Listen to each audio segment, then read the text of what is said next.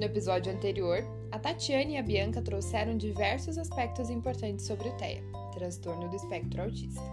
No episódio de hoje, vocês irão conhecer um pouquinho mais sobre esse universo comigo, Jalili, e com a Júlia, que somos estudantes de psicologia e também fazemos parte desse projeto. Iremos trazer informações sobre o autismo e desenvolvimento humano, ambiente escolar e inclusão. Venha conferir com a gente. Oi, gente, eu sou a Júlia e eu vou puxar esse assunto falando que a gente sabe que na nossa sociedade tudo aquilo que é considerado diferente muitas das vezes é olhado com uma estranheza muito forte, até mesmo com uma aversão. Trazemos uma ideia cultural e histórica muito forte de uma necessidade de higienização, onde o transtorno, por exemplo, como é o caso do TEA, é atrelado a um símbolo de impureza, de erro Seguimos um modelo de naturalização, ou seja, o entendimento de que uma pessoa com TEA, por exemplo, precisa ser curada, consertada, controlada, reprimida e isolada.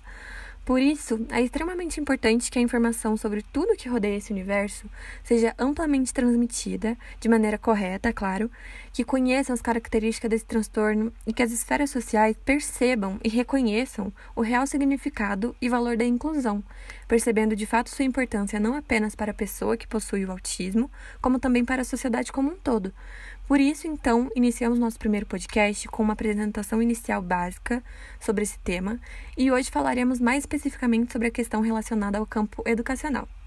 Começaremos então com uma pergunta: Como o ambiente escolar pode beneficiar e estimular o indivíduo com TEA?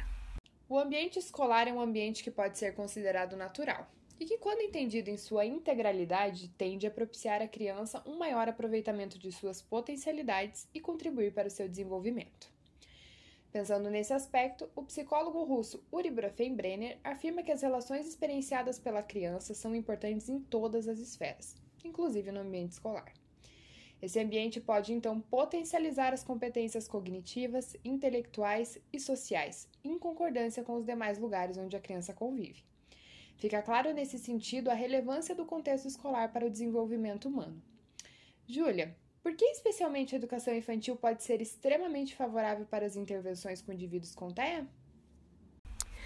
Bom, analisando o cenário da educação atual e os conhecimentos sobre TEA, podemos ressaltar que a educação, sobretudo a da primeira infância, de creches e pré-escola, é um cenário bastante propício e favorável para a possibilidade de um planejamento adequado, que implante ações de intervenções psicoeducacionais nas escolas de modo precoce, porque com tais medidas é possível ofertar modalidades que visem atender demandas específicas e interdisciplinares já no período da primeira infância, visto que comumente os sinais de TEA podem aparecer antes dos 5 anos de idade, sendo observados precocemente.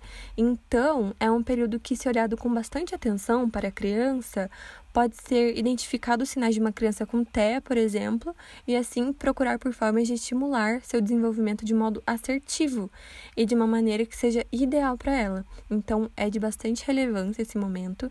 E aqui no Brasil nós possuímos a Política Nacional de Proteção dos Direitos da Pessoa com Transtornos do Espectro Autista que sanciona os direitos da pessoa diagnosticada com TEA, garantindo acesso a diversos campos sociais, proteção, vida digna e integridade.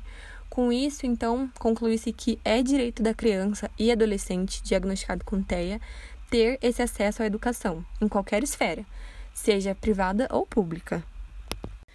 É interessante destacar também que os autistas possuem muita dificuldade de socialização e de interação, e por isso é necessário pensar em estratégias que sejam voltadas a estimular a prática da escuta e da observação por essas crianças com TEA, sendo consideradas então como parte das habilidades que podem ser desenvolvidas em conjunto com as demais crianças, a fim de estimular, né, assim, cada vez mais a participação desse indivíduo com TEA. O estímulo à atenção às crianças atípicas deve ser muito maior do que com as crianças típicas, por exemplo, sobretudo na educação infantil, onde o ensino se caracteriza como um momento muito propício à criação de uma base sólida das crianças, explorando assim o cuidado e atenção com relação à maneira de compreender e perceber as características da criança com TEA. E qual é a importância da inclusão para os indivíduos com TEA? A inclusão é um tema recorrente e amplamente discutido.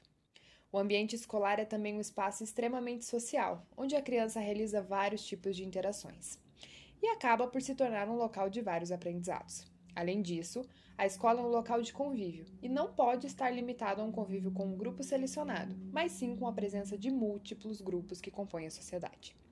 A escola, portanto, deve ter o objetivo de ser inclusiva, atendendo e explicando a todos sobre as diferenças e respeito sobre as crianças com TEA buscando explicar a todos sobre as capacidades e dificuldades apresentadas por elas, sendo uma fonte de informação, desenvolvimento e apoio para todos.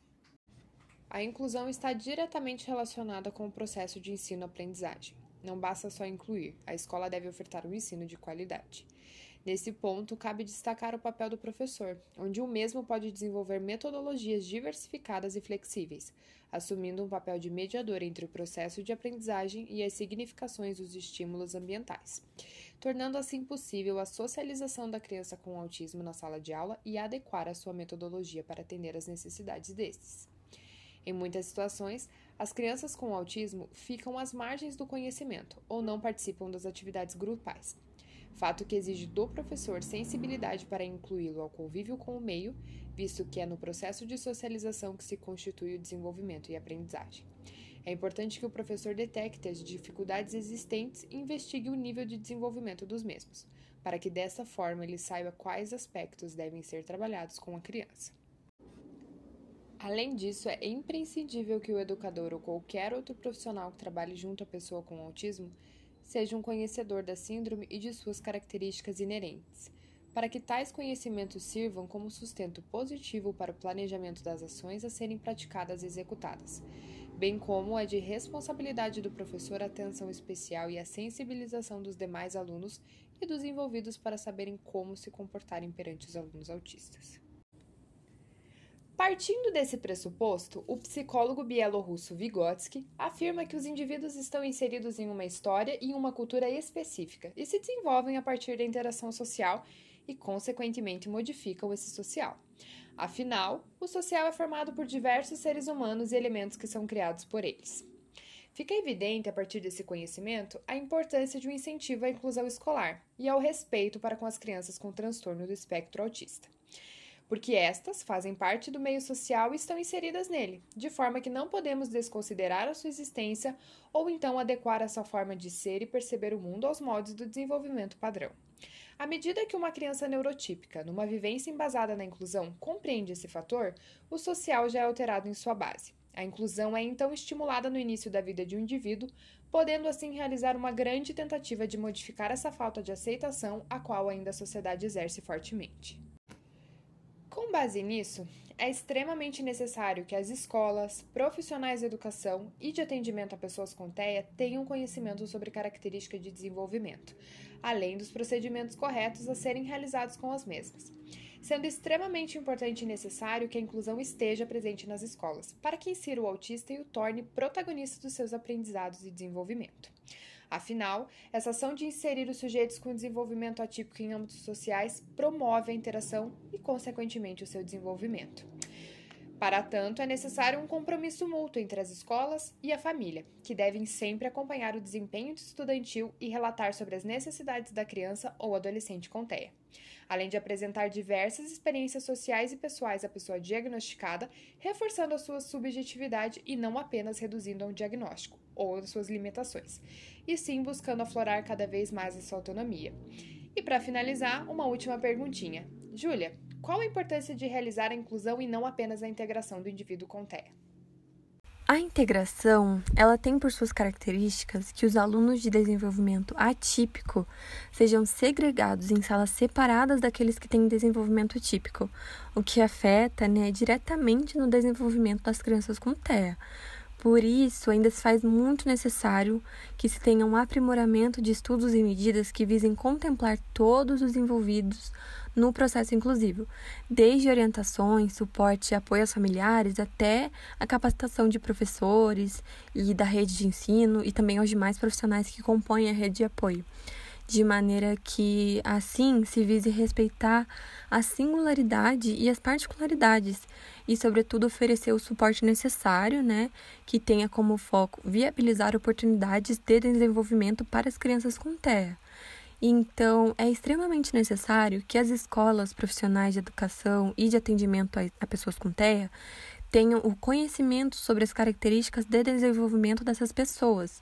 É essencial que esse público tenha a ciência de que o TEA se trata de um transtorno que acompanha o indivíduo por toda a sua vida, tendo então é, a ideia de que se trata de uma característica do sujeito. Por isso, não, não é necessário que haja uma cura, uma modificação no sujeito com TEA. A gente precisa abandonar, então, essa visão de busca por um bem-estar social em função de se preocupar com a busca de um bem-estar para o próprio autista. Assim, a gente pode proporcionar um desenvolvimento muito melhor a essas pessoas.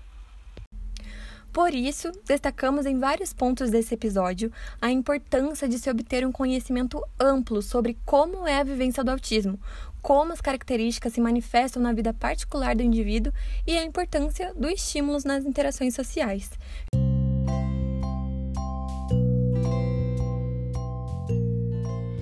Nesse podcast, podemos discutir então sobre a questão escolar da pessoa com TEA, e o nosso propósito foi passar principalmente essa visão de que as pessoas com TEA são protagonistas de seu desenvolvimento e de que não precisam de nenhuma adequação, mas sim serem incluídas e consideradas na sociedade.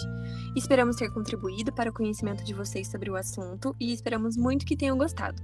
Para mais informações, nos sigam no Instagram e no Facebook TEA na tela. E ah, não esqueça que toda quarta temos podcast com um assunto novo aqui na nossa página. Então por hoje é isso. Espero que gostem e até a próxima. Obrigada. Tchau.